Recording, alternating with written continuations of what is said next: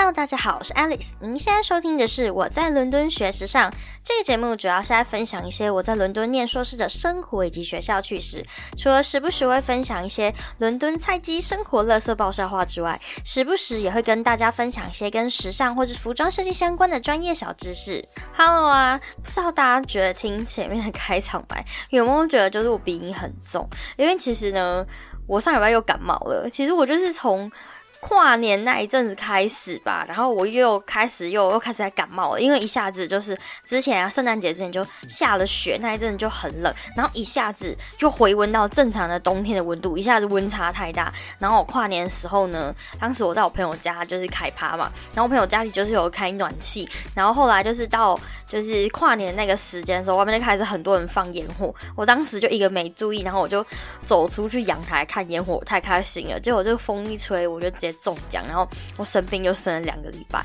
所以我到现在就是还是有点鼻音。然后你知道吗？我还发现说，我的天呐，我今年就是从去年开始，这一整个冬天，我发现我都在生病诶，我这个冬天真的是过得很不好。我大概只有在下雪的那一周。就是那一周我的身体状况是正常的之外，我其他都不是很好的状况。因为我大概是在十一月初的时候，然后那个时候就刚好因为学校正在赶论文，所以可能就是比较累啊，抵抗力比较有点下降。然后再来就是我不知道我去哪里感染了 COVID。总而言之，我那一周就是就是得了 COVID。然后 COVID 完之后，我转阴了之后，其实我后面大概还是有后遗症，大概一直一直有后遗症，然后一直咳嗽这样子的状况一直有。大概持续了大概两个月左右吧，真的，我这两个月就是早上或晚上，或者是有时候喉咙啊，就是很容易很干。我之前有跟大家说过，反正我就是得 COVID 之后，我的喉咙基本上就是废了。然后我这个后遗症的状况呢，大概就是持续了两个月，然后到圣诞节那一阵子才开始比较好一点。那一阵子我就没有再咳嗽了，可是一直到过年，就是跨年的时候，我又中了。而且我跟你们说一件事情，我不知道。我不知道得过 COVID 的人有没有这个状况。就是啊，我后来感冒的时候，我有再去测，但我确定我不是 COVID，可是我可以很明显的感觉出来，就是我之前得 COVID 的时候，不是有说我喉咙破掉吗？我就是喉咙破掉那个地方又开始又很痛，所以我可以感觉出来，可能我这是感冒这个病毒或是这个流感呢，它就是很明显的在攻击我那个 COVID 的那个旧伤的地方，所以我这次咳嗽的状况也很严重，然后再加上我这次流鼻水的状况就是也很严重，我也真的不知道为什么。什么？就是就是我真的整个冬天都在生病。虽然我一直很努力在吃感冒药，但是鼻音这件事情，我真的实在是。搞不过来，而且前几天呐，就是上个礼拜，我是一直疯狂在咳嗽，再加上就是上礼拜是我第一周上班，我就觉得我根本就是去传染病毒给别人的。但是啊，我去上班的时候，我也有发现一件事，就是我们那个里面工厂里面其实也蛮多人在生病的，所以我觉得可能就同一个时间点，就是一下子这样温差太大，可能从负六，然后一直回一路这样回升到九，这样子温差太大，可能一下子很多人都生病，或者是。怎么样，我也不晓得。反正呢，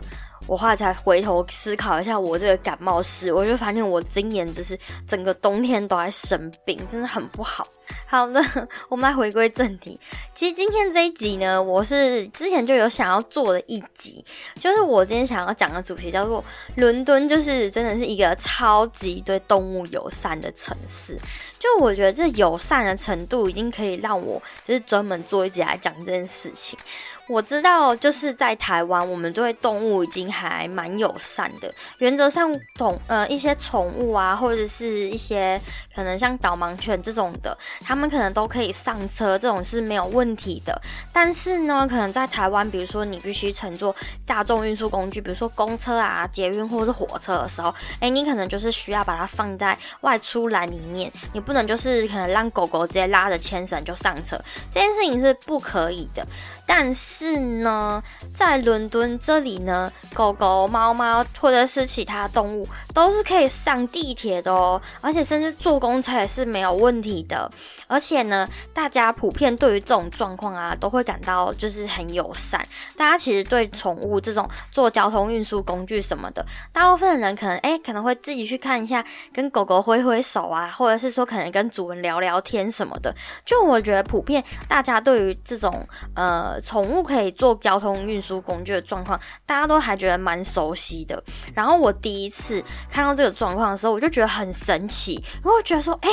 狗狗怎么可以直接上车啊？他们难道都不用装在外出栏里面吗？然后当时我就去问了我一个英国朋友这件事情，他说：“哦，没有啊，就是这个都很正常，但是可能你牵绳就是要牵着，因为可能你进站之前，可能你的狗狗它很乖，那它是没有问题，它可以就是在你身边这样子。但是如果你进站之后呢，呃，宠物它们是必须要线上牵绳的，所以一般主人就是都会牵着。那如果比较小只的狗狗，可能主人他们就会抱着啊，因为可能有时候捷运比较挤啊，或者什么。那比较大只的话，主人一般都会。”可能上车之后安抚大只狗狗，让它坐下，就可能不要这么 hyper，或者是哎，可能到处去闻路人的脚啊，这样子，或者是到处觉得很好奇，想要走来走去这样。所以一般呢，如果你看到小型犬的主人，他们可能就会会把主那个狗狗就是抱在身上，然后可能带大只的，他们就会让狗狗坐下，让他们冷静一点，就会觉得很可爱。我真的觉得超超级可爱的，而且啊。你每次就是看到这种狗狗的时候，你就会觉得那些狗狗怎么可以这么乖，怎么可以这么好？就是真的，你觉得它们都是很乖很乖的宠物，但也有可能是因为只有很乖很乖才可以出门吧？那种太失控，可能真的就不行。而且啊，我之前在伦敦地铁上面，好看到有人带猫咪出门呢，然后他一样就是牵着那个那个项圈，就是牵着牵绳，然后让猫咪一起坐地铁，我觉得超可爱的，真的超级可爱哦。而且啊，很多时候就是很像路人什么的啊，他们就会自己过去跟狗狗打招呼，就像嗨什么的，就是非常非常可爱。然后他们主人如果狗狗看它状况，狗狗的状况还蛮友善的话，它还会很乐于就是。让他的宠物跟别人互动，就我觉得整体对这个英国社会对于宠物这件事情，尤其是宠物做交通运输这件事情，我觉得是非常开放，而且是非常友善的。再来呀，我觉得这种交通运输工具可能短程的，或是如果狗狗或猫咪它们的状况是很 OK 的话，那我觉得这种就就可能就是属于很正常的状况，顶多就是其实台湾也是有这样状况，顶多就是我们就是放在外出栏里面而已啦，但他们就是没有这样子，所以我就觉得这点也是蛮有趣。但是呢，我有一次跟我朋友他们去酒吧，就是伦敦这有很多很多的酒吧嘛，或者是一些餐厅什么的，然后我就有一天我就。注意到一件事情，就是。酒吧他们居然有准备狗狗的水盆呢，我觉得超级可爱的。而且他们不是准备一个放在门口，可能让所有狗狗一起喝那一盆，可能有点没卫生。但是有的酒吧确实是这样子，它就是放一盆，然后可能旁边就会添水啊什么的。就如果哎狗狗经过，它想喝喝水，就可以给他们喝。但是我真的有发现，就是有酒吧他们就是放可能三五个这样子，然后如果有一些主人他们带着狗狗或者带宠物。一起去酒吧喝酒，可能跟朋友聊天，一坐可能就是三四个小时或者一整个下午的话，你就可以跟他们要那个水盆，然后你就可以用那个水盆给你的狗狗喝一点水，或者是给它一点食物什么，就很可爱。我真的觉得这件事情超级不可思议的，就我第一次看到有餐厅就是对宠物这么友善的。因为你们知道，在台湾就是虽然我们有就是那种宠物的友善咖啡厅或者是有友善餐厅什么，但是那种都是额外的，就是可能那种餐厅他们是专门设计给这种宠物友善的这种状况的。但是在伦敦，就是真的有好多好多的酒吧，他们都是有这种自发性的准备水盆给宠物使用。然后我第一次看到的时候。我就很好奇，我就在想说，哎，奇怪，那个水盆是干嘛的？我一开始以为是可能这个酒吧他们可能有，就是固定来这里的。流浪狗或是流浪猫这种的，因为你们知道台湾可能就是就是会这样子，有一些流浪猫或是流浪狗，他们可能就会在某一个时间点出现在这个店家，然后可能吃一些东西，他们可能就是有有喂养这些动物这样子，所以他们就会放这个。就居然不是耶，居然这些酒吧他们准备水盆，居然是给顾客宠物用的。然后当时就觉得，我的天呐，这真的也太可爱太可爱了吧！就觉得他们对动物友善程度真的是已经超乎我的想象。再来啊，你们一定会觉得说，哎，那如果有这种酒吧的话，他们一定就是让这些有带宠物的客人坐在室外，对不对？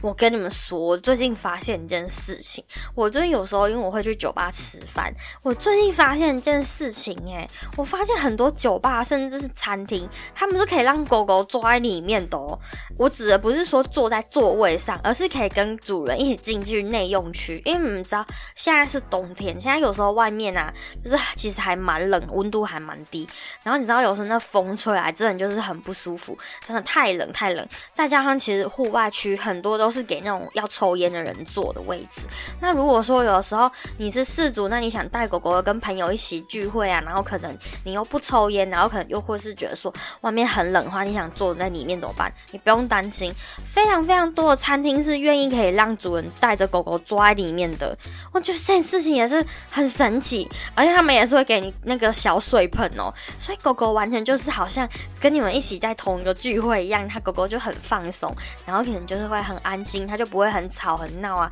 或者是有些狗狗它就会可能就会发出那种哭的声音什么的，毕竟它可能在那边三四小时就也很无聊，或者是它可能也等得很不舒服吧，毕竟也没给它水或者是东西可以吃什么的。总之，我就觉得这 这样的状况真的非常非常友善。再来就是，应该很多人都知道，其实欧美很多办公室里面对于宠物这件事情也是非常友善的。然后呢，我要特别说一件事情，就其实啊，英国这个对于宠物友善的办公室这件事情，哎，可是政府带头的哦。你们知道，在英国的这个首相办公的地方叫做唐宁街十号，但是最特别的东西并不是里面的首相，而是呢，里面通常都会有一只猫咪担任捕鼠大臣的这个职位，而且这个猫咪呢是非常非常历史悠久的职位哦，就是这个捕鼠大臣这个职位真的可以说是非常悠久。那现在的这个捕鼠大臣呢，叫做 Larry，那这个猫咪它真的是非常非常可爱。我不知道你们就是在之前在 BBC 有没有看过这件事情，就是这个 Larry 啊，他已经担任这个职位，好像已经超过十年了，他中间已经换了五位首相，真的就是如果。这些猫咪啊，就是如果它可以活下来的话，说不定它们在位的期间都比任何一位首相还要久，真的是很厉害，很厉害。而且啊，为什么会有这个捕鼠大臣这个位置呢？其实是这样的，就是可能英国他们呃伦敦这个地方，可能以前呢就是会有老鼠的问题，所以当时呢，他们就是说在这个唐宁街十号这个地方，可能就是有点老鼠的问题存在，所以当时就有一只猫咪一开始就抓老鼠，抓了之后，他们就发现说好像。可以让这个猫咪进来房子里面，反正大家对动普遍对于动物都还蛮友善的，所以久而久之呢，哎，开始就有第一只猫咪开始住在唐宁街十号这个地方，长期驻点抓老鼠，所以这件事情莫名其妙就成为了一个传统，然后就一直延续到现在，然后现在这一只是 Larry，然后它也是非常可爱。我不知道你们之前有没有看过 BBC 的报道，就是你们知道唐宁街那个门，其实外面它就是都是已经是锁起来了嘛，毕竟是政府单位，你不能随便。进出的，可是呢，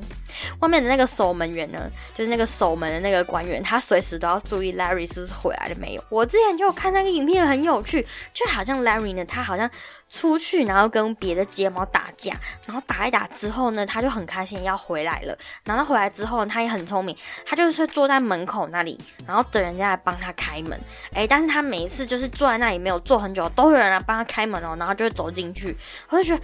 天呐，他也太可爱吧！就是。这个猫咪居然也可以，就是担任一个职官员职位这件事情，我真的觉得超级超级超级可爱的。而且啊，如果你仔细在，如果你们有发现这件事情的话，就是如果你在 Google 上面打，就是英国唐宁街十号，然后你打猫咪的话，就会出现很多 Larry 的新闻哦，就可能还会说什么啊，他的死对头是谁啊？就是我刚刚说的，就是刚刚那个跟他打架另外一只猫咪，或者是 Larry 又怎么样啦，或者是哎 Larry。有生病啊，还是什么？哎，Larry 喜不喜欢新的首相啊？这种等等的新闻，我觉得超级可爱。我因为我真的是一个很喜欢猫咪的人，所以我就觉得这件事情真的就是突破我的 想象。就是你想看，在台湾可能车站会有猫站长这件事情，就已经可以吸引非常多人了。但是我觉得在这种森严的这种政府单位里面，居然也有猫咪这件事，我真的就觉得超级可爱，而且瞬间就觉得这种庄严就是很严肃的这种感觉，不是庄严，对不起，就这种很严肃的感觉，就瞬间缓和许多。再来啊，就是我想要分享一下，就是我家附近的这些街猫，就很非常的有趣。我不知道这是街猫还是有的人他就会让猫咪出门这样子，我不是很确定。总而言之呢，我家这边的猫咪分成两派，分成前门派跟后门派。那前门呢？我们是前门，就是属于一般的这种呃住宅街道，然后我们的后门是连接着医院停车场，所以这也是为什么我们家这里就是会有很多的医生护士什么住在这里的原因，因为你基本上就是后门出去就可以直接去医院上班了。好，总而言之呢，就是我们家前门那里啊比较有代表性，就是一只白色的猫咪，然后那只白色的猫咪它非常的。那种标准白猫，它两只眼睛是不同颜色，就是黄色跟蓝色，它真的非常的美，但是它很凶，它真的凶到一个不行，它就是完全不可以让人家靠近的，而且你可以感受出来，它就是很常去跟别人打架，因为它那种身上那个肉的结实感啊，就是真的是很厚实，它不是毛厚，它真的是肉的那种厚实感，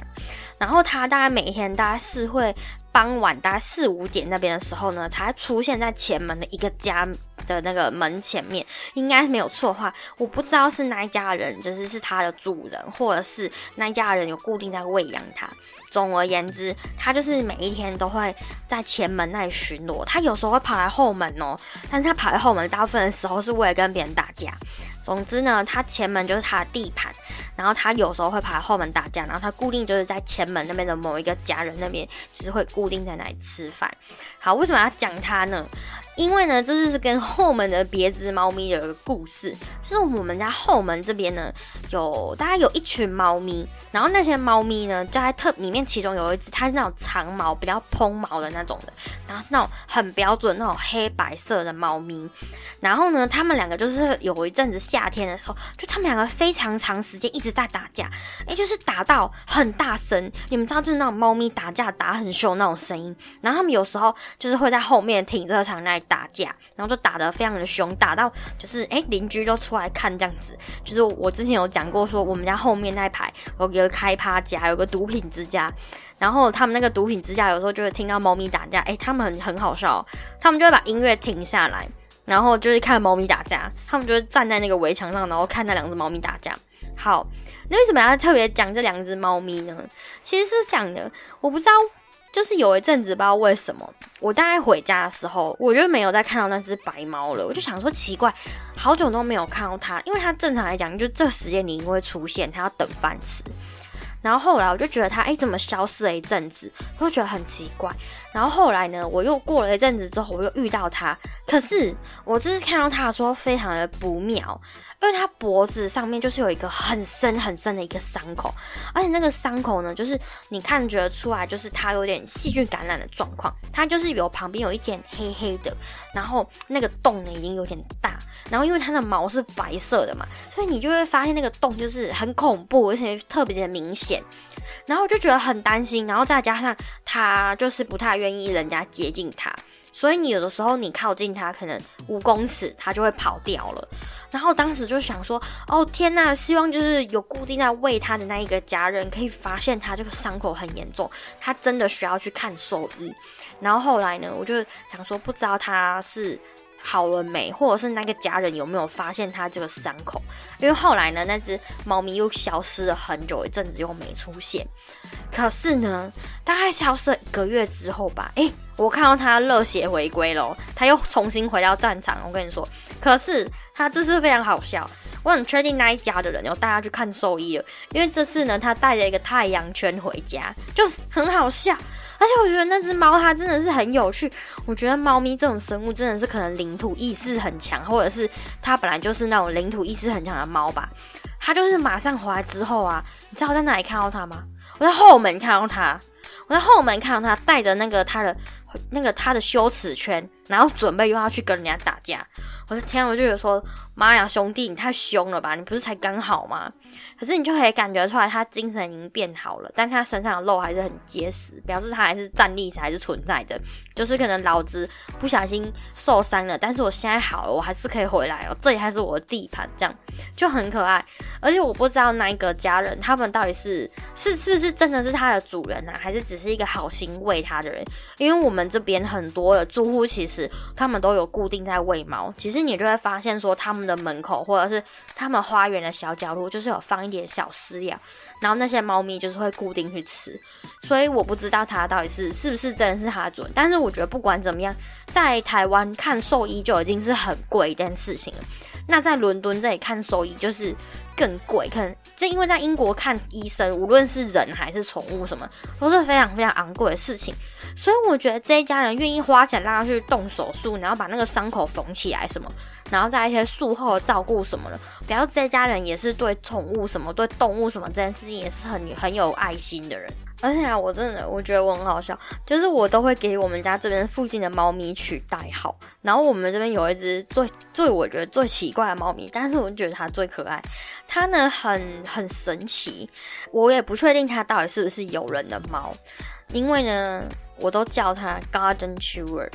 因为它真的很奇怪，它每次啊，它都会出现，它也是属于前门派的猫咪，但是它很奇怪哦，它每次呢，为什么它叫 garden chewer？因为它都一直去吃人家的花园，它很奇怪，它每次都会出现在特定那一个家的人那个花园里面，然后它就是一直去吃他们家的花园，就超怪的。然后我看了一下他们家的那个人，好像也也没有放碗啊，还是什么的，但是那只猫就是会那段时间，它也是，你知道，每一只猫就是会固定什么。间点才会出现这样，他也是每一天，然后固定那个时间点，然后他就会去吃那个人家的花园，就觉得很奇怪。然后那一家人花呢，就是很明显的有被啃过的痕迹，或者是他们家的绿叶什么的，很明显有被吃过的痕迹。我就想说。这个猫也太奇怪吧！你就一直来他家，然后就一直吃他的花园，然后这个花园主人他好像也不在意他的花园被摧残一样，你就每天就可以看到那个猫时不时就过去吃一下他们家花，就很诡异，就就是真就真的很诡异又很可爱。而且那只猫呢，它也很神奇哦，就它好像也不太喜欢人家靠近它，因为我有时候想要说想过去跟它玩一玩什么的，或者是摸摸它什么，它有时候它也不要，它就是很认真一直在吃别人的花园，它真的就是它的。点不是你，它的点是花。再来呢，我要讲一件事情，就是我觉得伦敦也是一个很棒的一个地方，就是你们知道每一个伦敦的一个区域性的小城市，比如说我家这个所谓区域性小城市，比如说。呃，就是伦敦除了分东西南北之外嘛，其实还有很多很多小城市，就是他们像是我家这里就是属于 Hackney，那 Hackney 它就是一个小城镇这种感觉，就有点像县市那种感觉。好，总而言之就是伦敦这个县很多这种小城市、小县市里面，他们都会有自己的农场。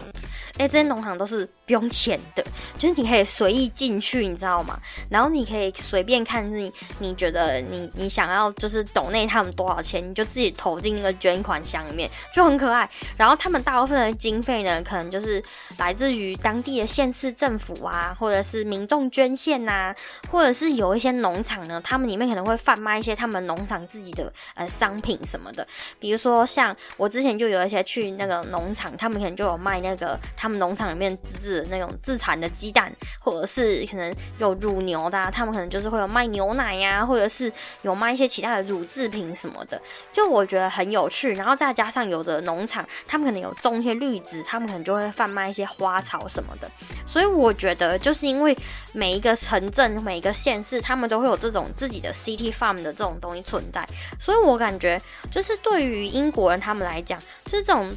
有爱动物这种东西，好像就是他们从小就会开始的。你很常就会看到，哎，学校老师，然后就带小朋友一起去农场，或者是可能家长啊带小朋友，然后周末的时候就去农场。而且这种一日的家庭游，你也不会很负担，因为像这种的，你进场都是不用钱的。你大不了就是想说，哎，你可能小额赞助农场投个几块，或者是哎，可能在农场的那种咖啡厅里面买一点东西啊，喝喝咖啡什么，然后让小朋友就是体验跟动物。近距离的接触，或是去这样让小朋友知道说，哎，可能认识一些不同的动物啊，或是要怎么去照顾动物、友爱动物什么这些的，就整个就是非常方便，然后也不会花家长很多钱，而且通常这种地方啊，他们的规划都很可爱，都是那种友爱动物系列的，都是那种可爱动物系列，比如说很多的农场里面就是会有羊啊，然后还有小猪啊、小鸡啊、天竺鼠啊，或者是可能有的会有山羊之类的，或者是有的会有那种，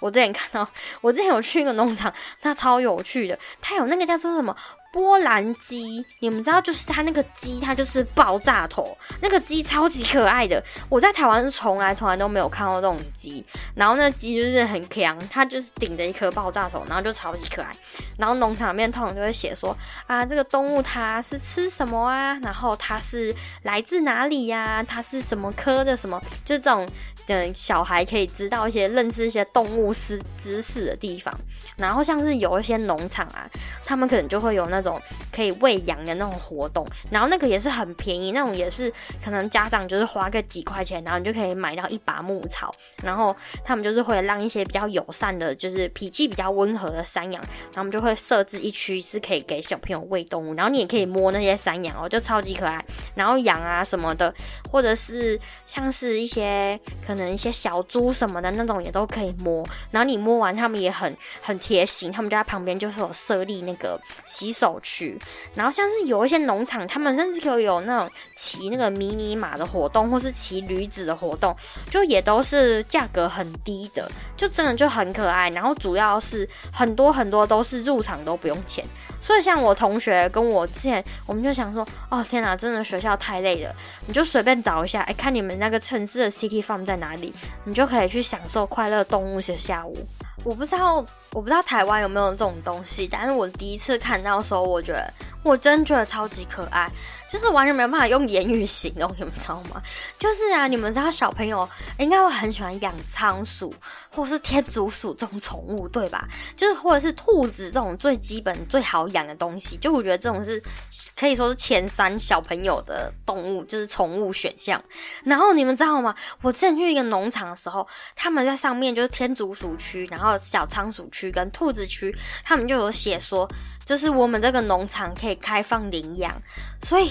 你们不觉得超赞的吗？就是。就是如果可能你的小孩他去的那个农场太多次，他可能太爱那只天竺鼠了，然后你也很确定，就是他可以负担得起养这个宠物的责任，然后或者是说，哎，他可能可以去去农场面体验看看，说，哎，照顾动物这个是什么什么状况，然后他 O 不 OK 这样？如果你们双方都觉得没有问题的话，哎，你就可以去农场领养一只你喜欢的宠物回家。我就觉得我的天呐！这未免太可爱了吧！居然农场里面动物是开放领养的，重点是我觉得这件事情超有教育意义，因为你就可以让小孩从认识动物，然后到去体验照顾动物，然后到最后他确定他就是真的可以承担这个责任，照负起这个照顾宠物的这个责任，然后去领养一只宠物回家。我觉得这对小孩来讲，他真的是可以学到一个非常宝贵的一课，无论是对动物的知识也好，还是对于他自己要。负责任养动物这件事情也好，我觉得都是非常好的帮助。而且我觉得就是因为有 City Farm 的这个东西存在，所以我觉得英国真的很多的小孩，他们或者是很多人，他们对友善动物这件事情都是从小开始的。那我们接下来再来说说伦敦几个大公园，比如说你们知不知道海德公园里面的天鹅这件事情？就是海德公园里面呢，其实有很多大天鹅之外呢，还有很多的小鹅跟小鸭子，然后还有一些海鸥啊、鸽子啊、松鼠什么的。就是海德公园里面真的充满了各种各种的动物，而且啊，大家都是很有自主性的，就是不会去攻击这些动物。你像比如说在春天的时候啊。就是你会发现有很多的小鹅，就是那种鹅宝宝，就是会有非常非常多的母鹅带小鹅，然后就真的他们就是会走在公园里面，然后你就会发现大家都会礼让他们，就如果他们要过马路我什么的，嘿，大家就是真的会很耐心的等在那边，然后就等待他们过马路什么的，然后就真的超级可爱。而且我之前刚好就是春天的时候我去看樱花的时候，然后我就还顺便看到了很多就是这种母鹅带小鹅的状况，我。我真的觉得真的是超级疗愈的，就是我觉得我从来没有在台湾可以看到这么多只母鹅带小鹅的状况发生。而且啊，除了这个海德公园里面的鹅之外啊，最有趣、最有趣的是，你们知道在伦敦有非常非常多的公园，里面是有鹿的，而且是野生的鹿，就是这个野生鹿，就是。真的不是几只而已，他们是一大群。像我之前啊去西边，然后有一个公园叫做 Richmond Park，然后这个公园呢它比较特别，因为呢一般的这个伦敦的公园呢，你是都可以让你的狗去放开去玩的，但是唯独呢就是这个 Richmond Park 你不可以这么做。你在 Richmond Park 里面呢，你会发现你会看到一直很多有这个标语写说，请牵好你的狗，请确定你的狗要系上狗绳什么的，请。确保你的狗在你的视线范围内，这是为什么呢？因为你们要知道，在英国呢，很多狗都是属于猎犬的品种，它们就是有这种去追逐猎物的这个天性。所以呢，就是这个 Richmond Park 里面有非常多的鹿。那如果你可能养到的，比如说是什么牧羊犬类的东西，好，那它可能就是会，哇靠，一下子一个天性大爆发。你如果没牵绳，它一个太兴奋，它就去赶路去了。所以如果你们看到，就是如果我不知道。你们之前有没有 Google 过，或者是曾经有看到过这个这个影片？就是在 Richmond Park 呢，有一只叫做 Fenton 的狗，它就是它大老远的，就是一直这样追追追追追追着一大群鹿，然后那群鹿就像羊一样被它这样赶着一直跑。然后你知道那个狗太兴奋了，它鹿它的主人完全就是追不到它，它的主人只能在后面，就是有看到一群鹿啪啪啪啪啪很很很疯狂疯狂过去，然后就会看到一只一只牧羊犬在后面一直疯狂的赶它他们。然后它的主人在后面一直大喊它的名字，然后一边想要把它叫回来，但是完全就是叫不回来，就是真的很崩溃。我觉得无论是鹿还是主人都很崩溃。所以呢，可能就是因为那个事件之后，再加上这个鹿啊，就是如果在那个公园里面狂奔，其实也是一定程度的非常危险。总之呢，你在伦敦的四几个大公园，东西南北几个大公园里面呢，你都可以让你的狗放开自我去那里玩，去那里跑什么。你唯独就是在 Richmond Park 不可以，你就是一定要在 Richmond Park 里面把你的狗拴好，因为它有可能随时都会失控去追鹿，到时候你狗会追不回来。那为什么会有这些鹿在这个公园里面呢？其实是这样的，其实 Richmond Park 它以前呢就是属于是一个皇家猎鹿场，所以它那个地方呢就是完全就是不。不像台湾这种，可能公园就是有规划步道什么，它没有，它可能有部分是规划步道的，但它有一些部分完全就是很像森林那样子的感觉。总之呢，它这个 Richmond Park 原本以前就是一个皇家猎鹿场，但是因为后来打猎这件事情就被禁止了嘛，但是那些鹿呢，就是还是留在那边，所以你看，它就是一直有不断的食物来源，然后又很安全，然后再加上 Richmond Park 又很大，然后也不会有人再来猎它了，所以这些鹿群就越来越大。越来越大，越来越壮大，所以到之后就变成说，哎，如果你想看鹿的话，欢迎去 Richmond Park，就真的很有趣，你就是可以完全看到一大群鹿在那哪里。但是我必须要讲一件特别特别要注意的事情。就是呢，我之前去 Richmond Park 的时候，刚好很不巧，就是大概十月，有点就是秋天接近冬天的那段时间。这个时间点，如果你去 Richmond Park 的话，一定要特别注意，因为这个时间点是交配季节。那交配季节会发生什么事呢？就是雄鹿它们会变得非常非常有地盘性跟攻击性。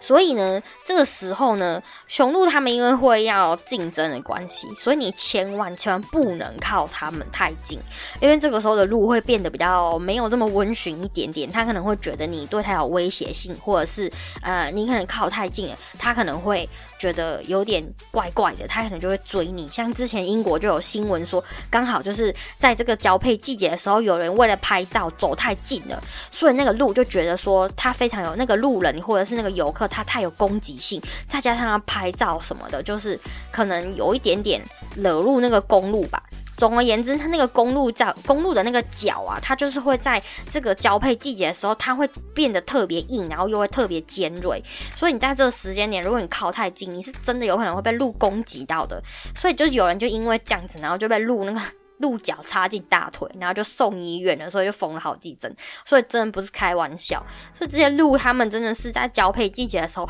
真的要特别注意，你一定要跟他们保持安全的距离。就像我之前去的时候啊，我们就有看到，就是他们这个鹿的状况是非常有趣的。他们就是会有一只鹿，只有会有一只的雄鹿会胜出。那他们在这个打完架，这只雄鹿胜出之后，它可以赢得所有的母鹿。它就是所有的母鹿就会开始跟着它，然后在这个交配季节之后，他们都就是在这个结束之前，他们都不会去找别的公鹿，他们就会跟着这个最后的胜利者。所以你就会发现。其他全部的公鹿就会被赶到一群，然后另外那一只胜出的公鹿就会赢得所有的母鹿，你知道？然后就是因为这种很神奇的状况，再加上那边有一大群的鹿，所以我当时看到的时候，我就有拍照。但是我就觉得说，哎，有人靠太近了，因为那个雄公鹿它原本是趴在地上休息，但是那个人他可能就想说，哎，现在这个鹿群都很平和、很稳定，什么没有问题，他就有点越靠越近，越靠越近。他靠到一个程度的时候呢，那个公鹿。就站起来了，你们知道那个鹿角有多大吗？那鹿角真的很大，那个鹿角有超过一两公尺，真的就是很大很宽大的一个一对鹿角。那个真的，如果它插你的话，你绝对是要进医院的。反正呢，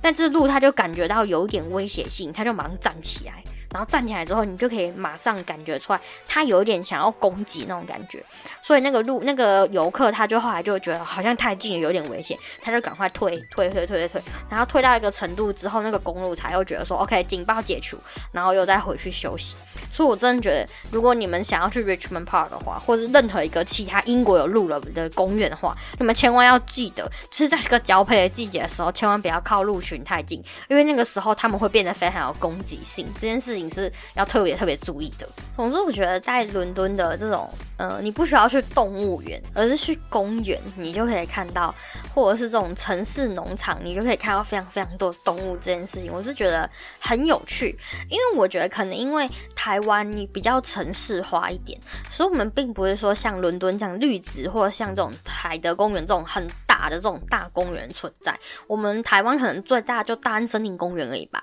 可是大安森林公园其实因为旁边都还是围绕着非常多的住宅区，所以其实它说实在话，它在某种程度上自然度也不是很高。所以里面呢虽然有一些野生动物，但它们可能数量是有限，或者是可能因为旁边都是一些呃可能人类的居住地啊，或者是太多光害的关系，所以有一些动物可能就没有这么多，或者是可能在生存上就会比较有点困难。那因为在英国这里啊，他们这种很大的公园通常都是在比较比较偏伦敦外围的地方，然后再加上其实附近也没有住什么人，所以其实这种这种很大的公园呢，它就很适合这种野生动物自己在里面发展，就像这种鹿群这种事情一样。所以我就觉得很特别，因为我不用花很多的钱或者是门票，我就可以看到非常多数量的动物，然后再加上说他们整个环境啊栖息的状况就是都很自然的，我就感觉我好像就是亲眼看到那个那种你知道那种国家地理频道，然后你亲身去经历的感觉，就我真的觉得非常非常有趣。所以其实你们整体来看的话，其实我觉得伦敦它并不是一个。说特别的，嗯，都市化的一个地方，因为其实除了市中心很都市化之外，其实比较外围的地方都很多都有这种大公园，然后再加上啊，他们其实在城市内规划，他们也都会把这种 city farm 规划进去，而且他们的 city farm 通常通常都会跟大公园规划在一起，就是比如说像我家这边的，呃，一个 city farm，它就是在一个我们这边的县市的一个公园的隔壁，然后他们通常都都会是在一。起的，然后再加上可能因为它这个城市农场里面旁边就是被公园包围，所以其实一些人类的这些活活动的声音啊，或者是光线什么的，也不会对农场里面的动物有很大程度的影响，所以里面的动物的它们的健康状况也都是很好的，所以我真的觉得。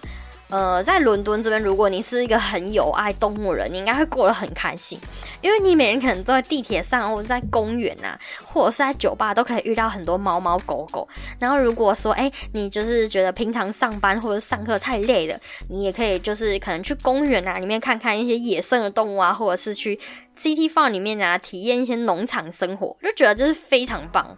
好的，那我们今天就先简单分享到这边，因为我真的实在是，你们可以听得出来，就是我真的鼻音还很重，我到现在还是鼻涕擤个不停，我真的不知道为什么，我这整个冬天都在生病，而且呢，我接下来又要面临我的大敌了，就是黑 fever。我来伦敦之后，我发现我有花粉症。你们知道春天的时候，这里就是虽然就是花百花齐放，什么路上樱花树开一大堆，我真的是非常想要享受这一切，但是我的鼻子不允许。你们知道我到了春天真的是打喷嚏打不停诶，我从来不知道我有花粉症，我来伦敦之后我才发现我他妈居然有花粉症。所以我一到了春天呢，我每一天都要吃这个过敏药，我每天一定要来一颗，不然不行。尤其是如果我可能去公园什么的，啊，像我之前去一些公园去赏樱花什么，我的天哪，你知道那个不吃真的是扛不住诶。而且有时候那个花太多了，然后如果刚好那一天就是又比较有风的话，我有时候要吃到两颗诶。所以我真的是很痛苦，真的一直在打喷嚏。好的，那在这个节目资讯栏的地方呢，有这档节目的 IG 连接，希望大家可以去追踪、按赞，然后分享你给你的朋友。因为我有时候都会在上面贴东西，比如说我之前就有贴那个白色猫咪它又回归战场这件事情，然后我之前就有发它带那个羞耻犬的照片，就很可爱。然后呢，呃，如果可以的话呢，欢迎在这个节目的评论的地方留下五星连接，可以增加这个节目的曝光率。然后，如果你还是非常喜欢这档节目的话，在 Mixer Box 的地方有赞助的选项，可以支持我继续做这档节目。那么，我们今天就先到这边，我们下次再见喽。